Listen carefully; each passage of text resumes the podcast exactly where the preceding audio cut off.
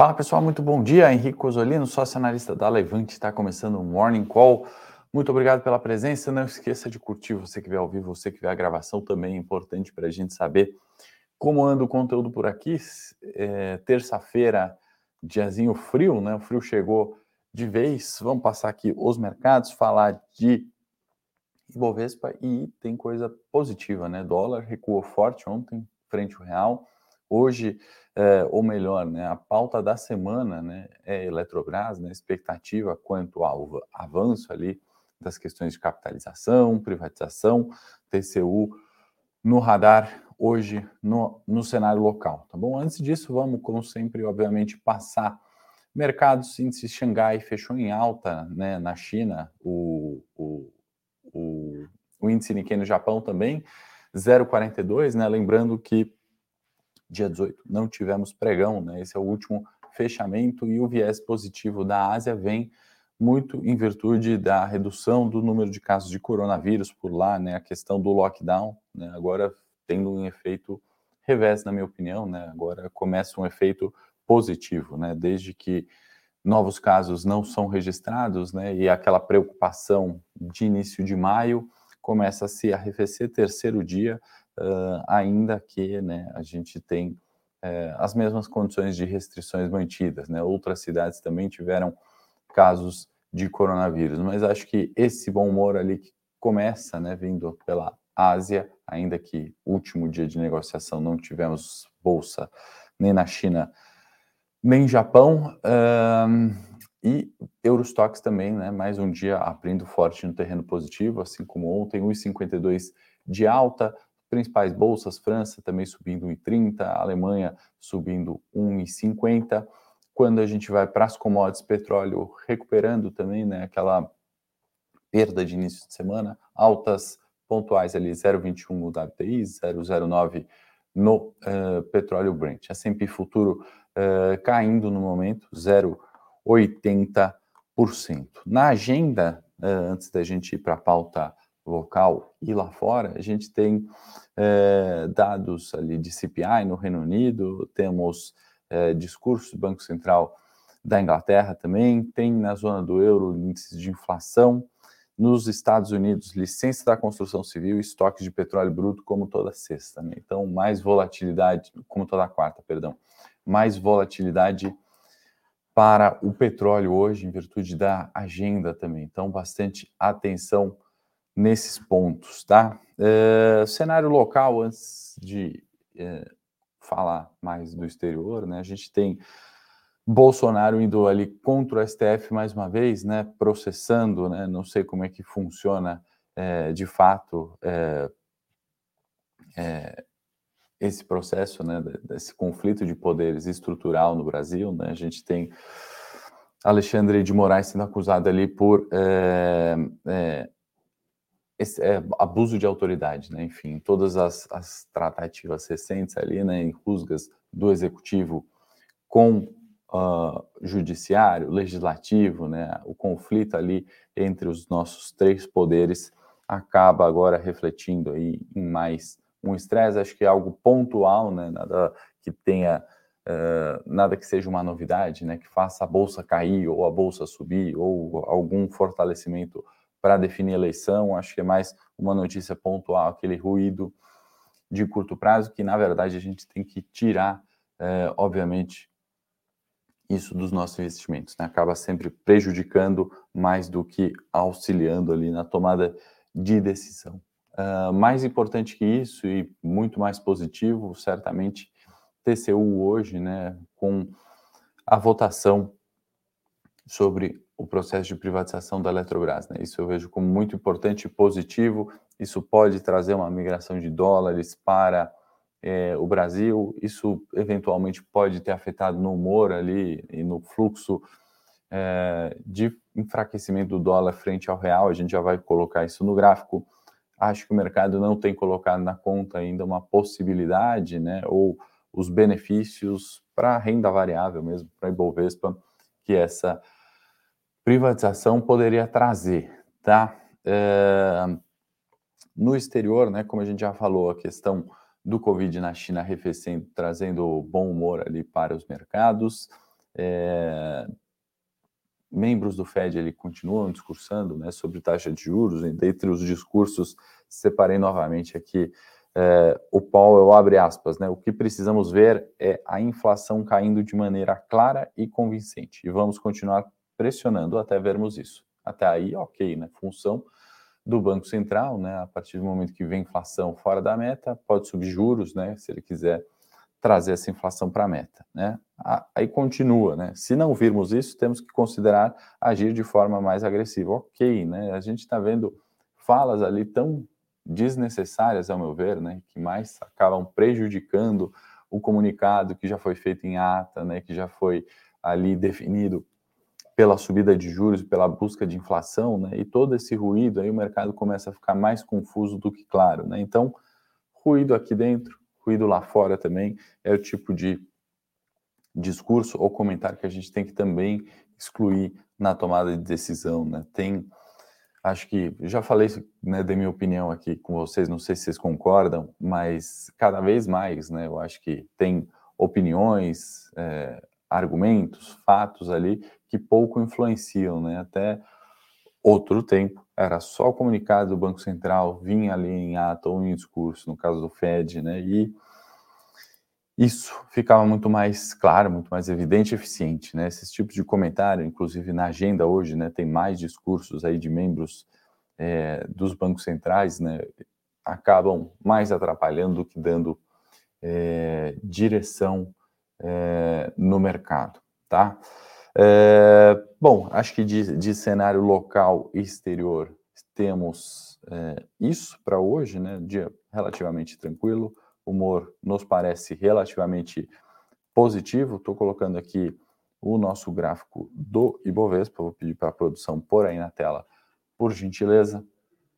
Ibovespa na tela e mais um dia ontem positivo, né? De novo, aquele fechamento acima dos 107 mil pontos, né? 107 mil pontos agora vira nosso suporte imediato, né? E o Ibovespa parece querer buscar os 112 mil pontos da média de 200 e depois os 113,500. Ponto aqui da nossa linhazinha vermelha, divisor de águas aí no curto prazo, ponto realmente importante, né?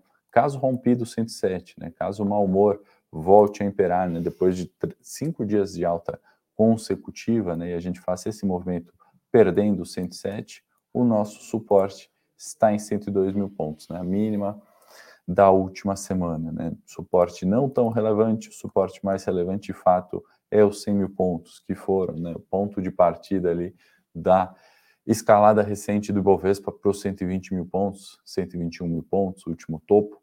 É, todo esse processo, né, principalmente do primeiro trimestre em bolsa, que veio apoiado na alta dos juros, no fluxo gringo é, na bolsa brasileira e também é, na questão das commodities, né? Tudo isso que ao meu ver, né, a gente não tem essa alteração ainda. Né? Os juros não param de subir, uh, o Brasil ainda é um porto seguro dentro de um conflito geopolítico e questão de commodities vai continuar por mais tempo, né? assim como a questão de inflação. Né? Então, essa queda recente né, do Ibovespa tem, é, obviamente, está sendo testada 107 mil pontos, por isso esse quadradinho aqui nessa, nessa semana para a gente entender qual vai ser o comportamento do Ibovespa frente aos 107 mil pontos. Né? A gente perde ele para buscar os 102 ou a gente vai continuar para buscar a média de 200. São dias aí importantes nessa semana, a meu ver. Coloquei também isso mais detalhado no relatório aí para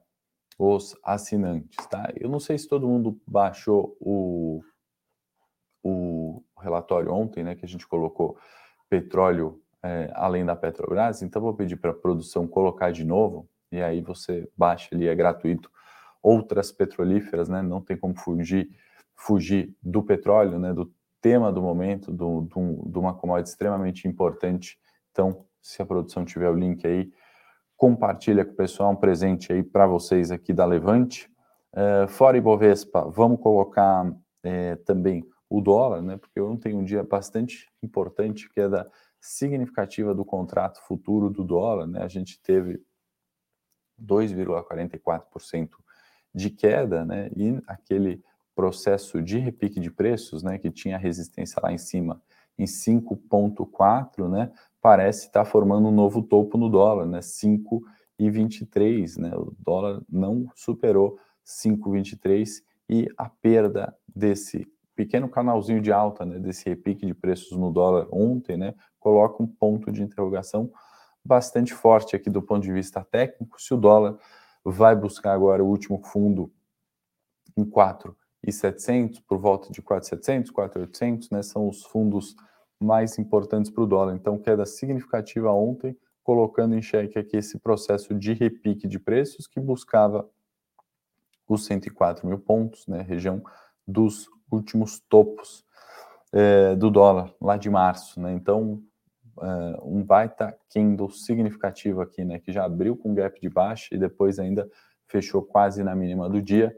Enfraquecimento do dólar frente ao real positivo, né? Por isso o título do Morning Call hoje é esse, né? Dólar e Eletrobras têm uma relação muito forte, né? E vendo aqui o copo meio cheio para a Ibovespa, a depender dessa eh, votação hoje no TCU, né? Tudo isso poderia abrir caminhos para novas privatizações, como a gente já falou aqui, acho que no morning de segunda ou ontem, né? Então, vamos ficar atento nesse movimento e também juro futuro, aproveitando para colocar na tela e gastar um pouquinho mais de tempo nos gráficos hoje, a gente tem né, o arrefecimento também da busca do 12,80, né? Mas aí, diferente do dólar, me parece ser um novo, é, uma nova consolidação de topo, justamente para fazer esse movimento, né?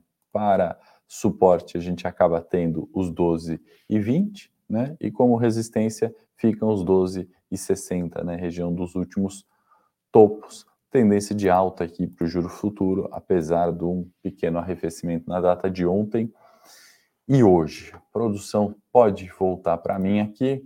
Vamos comentar algumas coisas aqui do cenário corporativo, né? Algumas, é, alguns resultados ali, né? Resultados da nossa temporada é, do primeiro é, do primeiro TRI, alguns dados da CVC que eu separei, né, o setor de turismo no Brasil faturando 15,4 bilhões em março, né? Por que, que eu estou trazendo esse número? É um avanço né, de 43% frente ao mesmo período uh, de 2021, né? Então, uh, esses dados foram divulgados pela FEComércio São Paulo, né? E eh, ainda estamos num nível abaixo aí, cerca de 7% pré-pandemia, né? mas é uma baita de uma recuperação, né? até mesmo nesse cenário, né? investidor de, enfim, Azul, Gol, CVC, outros aí, né, é, relacionados ao turismo, né, mostram, né, ou pelo menos reforçam aquele nosso comentário de que estamos sim vivendo essa reabertura, né, o fluxo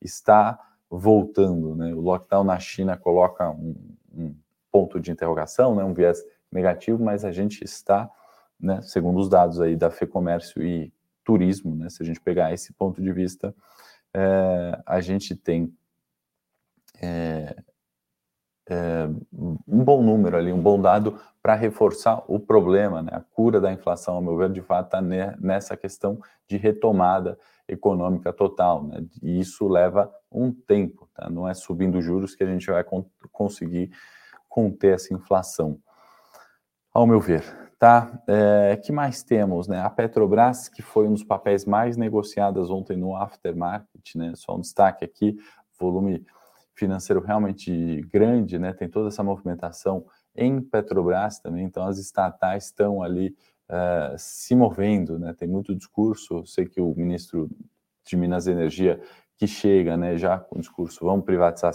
privatizar Petrobras também, é muita euforia, ao meu ver, né? Isso não acontece, é, tem é, impactado positivamente, a gente pode colocar assim, né? Petrobras, Eletrobras, Banco do Brasil, com todo o risco é, de ingerência. Né? Ainda na Petrobras, o ministro Saxida, né, ele tem esse projeto para ampliar é, 100 dias o prazo de reajuste ali pela Petrobras. Então, outra pauta que está muito em voga é isso. No cenário local, eu esqueci de comentar sobre o Bolsonaro também, que revisa ainda aquela possibilidade de separar né, uma parte do orçamento ainda para reajuste ali dos policiais. Então, toda aquela questão que a gente falou bastante aqui no Morning ainda não morreu de fato. Isso está na pauta como um viés levemente negativo, se a gente pensar em preços de mercado, tá? O Hamilton está falando que não teve retorno do e-mail. Hamilton, manda ali para o e-mail do Fênix, manda para o do Trade ou para o e-mail da sua série, que certamente a gente responde, tá? Falo aqui pelas minhas séries, seu e-mail não está na caixa ali, então não sei se se perdeu pelo caminho, envia de novo, obviamente a gente sempre vai responder, tá bom, pessoal? Que mais? Tem alguma pergunta aí para o Morning hoje? Hoje conseguimos encerrar no horário. Uh, vamos, acho que sem perguntas, pessoal falando da Vale, uma operação que a gente encerrou aqui temos outras opções, outras vieses de dividendos. É, o Volney está falando que pela saúde mental dele vai parar de investir em ações e opções. É, aí cabe sempre o gerenciamento de risco, né, Volney? Você não pode colocar todo o seu capital em opções, né? Você tem que sempre se atentar ao risco, né? Quando a gente recomenda a opção também, a gente coloca ali qual o risco envolvido nessa opção, tá bom? Pessoal, não esqueçam de baixar o relatório do é, petróleo além da Petrobras. O relatório ficou bastante interessante, achei bem bacana. Sou suspeito, obviamente, né? Minha equipe fazendo. É, é gratuito, só deixar o e-mail aí você recebe esse relatório gratuito para a gente olhar petróleo, que é o mais importante nesse ano, né? Acho que vocês cansaram de me ouvir falar desde janeiro, mas é importante para a gente aprender um pouquinho mais sobre eu vou lá para o meu canal agora fazer um Morning Tech para a gente olhar mais preço de tela, olhar mais ações aí que vocês pedirem e é, gráficos no geral. Obrigado pela presença. Não esquece de curtir o vídeo se você gostou e se inscrever no canal da Levante. Um forte abraço.